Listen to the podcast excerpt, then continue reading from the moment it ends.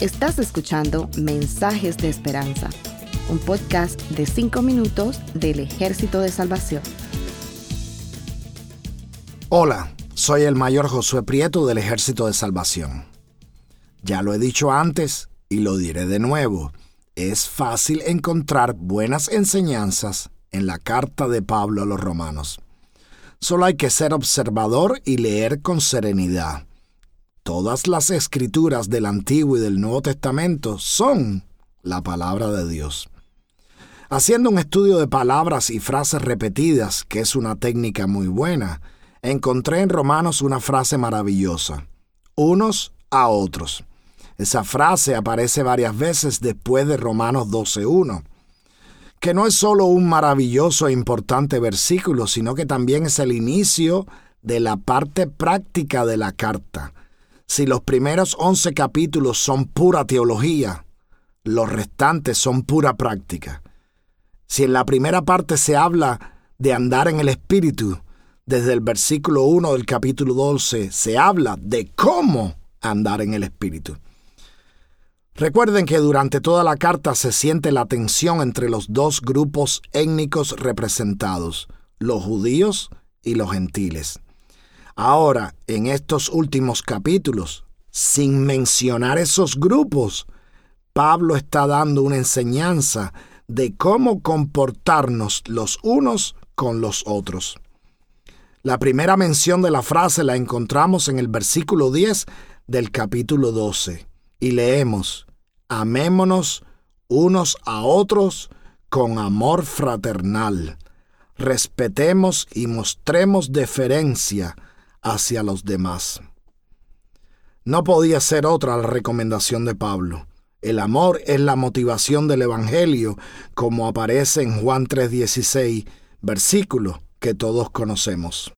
Sin embargo, esa recomendación es muy genérica hace falta explicar cómo llegar a ese estado de amor de los unos por los otros que rompa las barreras que nos separan y que cree un ambiente en el que podamos, como comunidad de cristianos, andar en el Espíritu y llevar a cabo la misión encomendada a nosotros por Jesús mismo.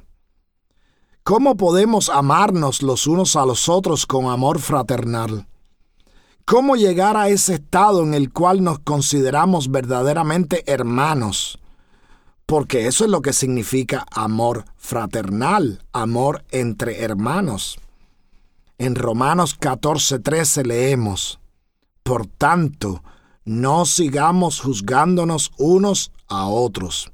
Qué buena recomendación y parece muy necesaria se escucha en todos lados.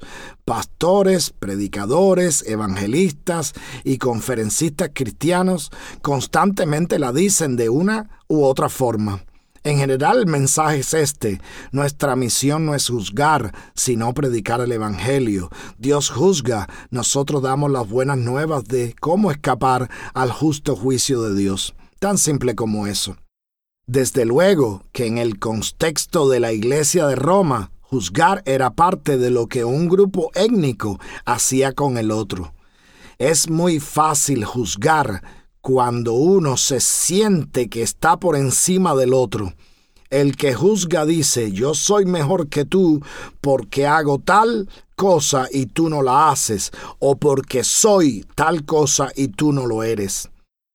El que no juzga dice, yo sé que era igual que tú cuando estabas bajo la ley del pecado, y yo sé que soy igual a ti ahora que ambos hemos sido redimidos por la sangre del Cordero. Pero desafortunadamente sigue pasando en nuestras iglesias locales. Seguimos juzgando a los que nos rodean. Ya dije que el que juzga lo hace desde una posición de superioridad. Eso es una buena pista. ¿Quién está por encima de todos y de todo? Dios. Dios es el que juzga. Pero esa no es la única razón. También está el conocimiento. Muchas veces nuestro juicio es incorrecto porque no tenemos toda la información. los humanos hacemos deducciones, inducciones y pronósticos.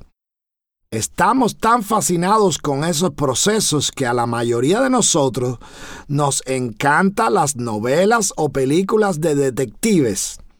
Esos libros o películas nos llevan a través de problemas lógicos en los cuales tenemos que ir adivinando quién es el culpable basado en la información que tenemos. Pero cuando llegamos al final nos damos cuenta de que siempre hubo algo que se nos ocultó todo el tiempo. La verdad es que las deducciones, las inducciones y los pronósticos son imperfectos porque no tenemos toda la información. Una persona a la que tengo mucho aprecio solía decir, caras vemos, corazones no sabemos.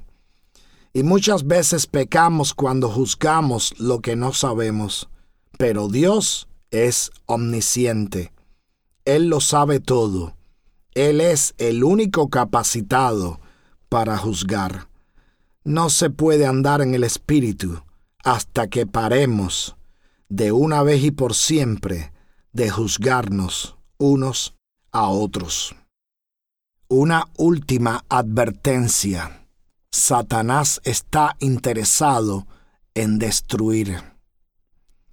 Después de juzgar empezamos con el chisme y con el chisme estamos destruyendo la reputación del carácter de la persona juzgada.